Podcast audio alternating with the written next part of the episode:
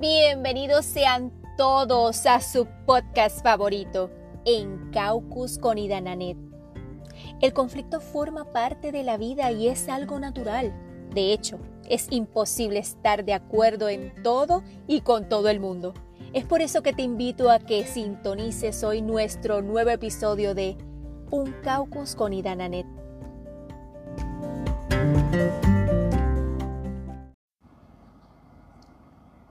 La violencia existe desde siempre. Violencia para sobrevivir, la violencia para controlar el poder, violencia para sublevarse contra la dominación, violencia física y violencia psíquica. Desde la más remota antigüedad, los hombres se enfrentaron entre sí por diversos motivos. En los últimos 5.000 años de la historia, la humanidad ha experimentado miles de guerras y en todas ellas se ha usado las armas más poderosas que la fuerza humana. La historia de la humanidad es una historia de guerras y conquistas, donde el más fuerte se impone al más débil. Y nos preguntamos, ¿qué son las reacciones violentas? Las reacciones violentas son aquellas en las que se desea hacer daño intencionalmente esto puede ser a otra persona o a un objeto o hasta a sí mismo. Las reacciones se pueden clasificar en verbal, física o no verbal. Un ejemplo de la violencia física es darle un golpe a otra persona, una bofetada, una mordida y en los peores casos atentar contra su vida. Un ejemplo de violencia verbal es decirle a otra persona palabras impropias, insultos, lo que llamamos palabras sueces, gritos, etc. Y violencia no verbal puede ser la indiferencia contra los seres humanos. Hablamos sobre el abandono y la negligencia. John Lewis, en su libro Hombre y Evolución, rebate la teoría de la agresividad innata, señalando que no existen razones para suponer que el hombre sea movido por impulsos instintivos, ya que no existe testimonio antropológico alguno que corrobore esa concepción del hombre primitivo considerado como un ser esencialmente competitivo. Lewis enfatizaba que el hombre, al contrario, ha sido siempre por naturaleza más cooperativo que agresivo. Y yo comparto la teoría de Helen cuando estudiando la antropología del juego en una isla del Océano Pacífico, constató que los niños no estaban familiarizados con la connotación sistemática de las palabras ganar, perder. En vista de que el juego para ellos implicaba un modo de ponerse en contacto con el mundo circundante, una actividad alegre, llena de fantasía y extensa de vencedores y vencidos. Esto demuestra que la competencia, al no formar parte de la naturaleza del juego, es propia de las sociedades modernas, donde se incentiva a diario el espíritu de competencia entre individuos. Cuando una persona asume una conducta violenta, tiende a dejarse llevar fácilmente por la ira y hace uso de la fuerza. Cuando la reacción es pacífica, la conducta de la persona se caracteriza por la búsqueda del diálogo. Como mediadora, sirvo de instrumento para que los mediados puedan descubrir maneras pacíficas de reaccionar ante un conflicto. Y yo les comparto estos consejos.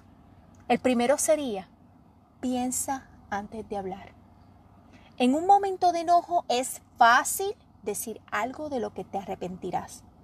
Tómate unos momentos para ordenar tus pensamientos y antes de decir algo, permite que las otras personas involucradas en la situación hagan lo mismo. 2. Una vez te tranquilices, expresa tu ira. Tan pronto como puedas pensar con claridad, expresa tu frustración de manera asertiva, pero no confrontativa. Comunica tus preocupaciones y necesidades de manera clara y directa, sin herir a los demás ni tratar de controlarlos. 3. Haz un poco de ejercicio. La actividad física puede reducir el estrés. que te puede provocar ese enojo. Así que si te sientes que el enojo aumenta, sal a correr, camina, dedica tiempo para hacer actividades físicas, ¿verdad? Esas actividades físicas que disfrutas. Cuatro, tómate tu tiempo para reflexionar, ¿sí? Los tiempos para reflexionar no son solo para niños. Date pequeños descansos en los momentos del día que tienen para ser estresantes, algunos momentos de tranquilidad pueden ayudar a que te sientas mejor preparado para manejar lo que sucederá después sin irritarte o enojarte. 5. Identifica las posibles soluciones. En lugar de concentrarte en lo que te molestó, trabaja para resolver el problema en cuestión. Pregúntate, ¿qué es lo que realmente me preocupa? Recuerda que la ira no va a solucionar nada y posiblemente empeore el problema. 6.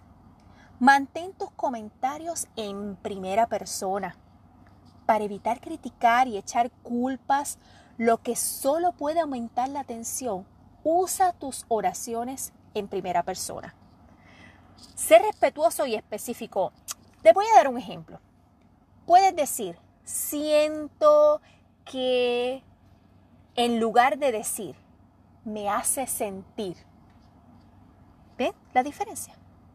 7. Practica técnicas de relajación. Practicar ejercicios de respiración profunda.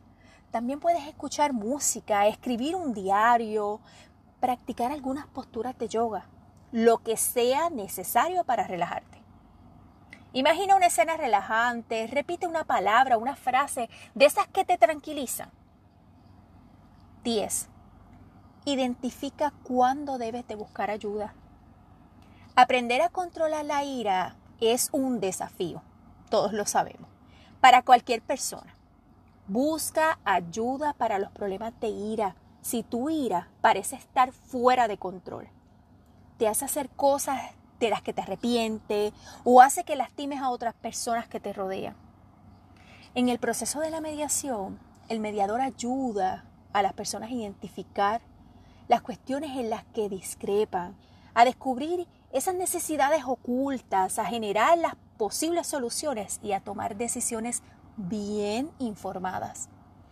Concluyo que un aspecto central de la mediación es la autodeterminación y el énfasis en el carácter activo de las partes en conflicto. Cada parte negocia su postura de acuerdo a sus intereses, estando abierta al compromiso.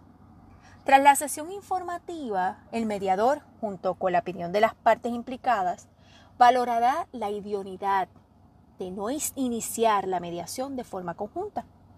Si así fuera, el mediador explica la importancia de respetar los turnos de palabra y la opinión de la parte contraria, así que existe un orden, un proceso de respeto. En este punto del proceso, el mediador permitirá que las partes empiecen a explicar su punto de vista sobre la situación conflictiva, con la intención de solo resolver y de observar el nivel de posicionamiento de cada parte y permitir que ellos se desahoguen. El respeto es uno de los valores más importantes en este proceso. Si se considera necesario, el mediador puede plantear a los implicados de realizar sesiones en, en separado, lo que llamamos caucus. Así que las cuales consisten en reuniones individuales en las que el mediador puede llegar a entender las posiciones reales de las partes y saber cuáles son sus fuertes y sus débiles. Antes de finalizar, les tengo una pregunta para ustedes. ¿Mediamos?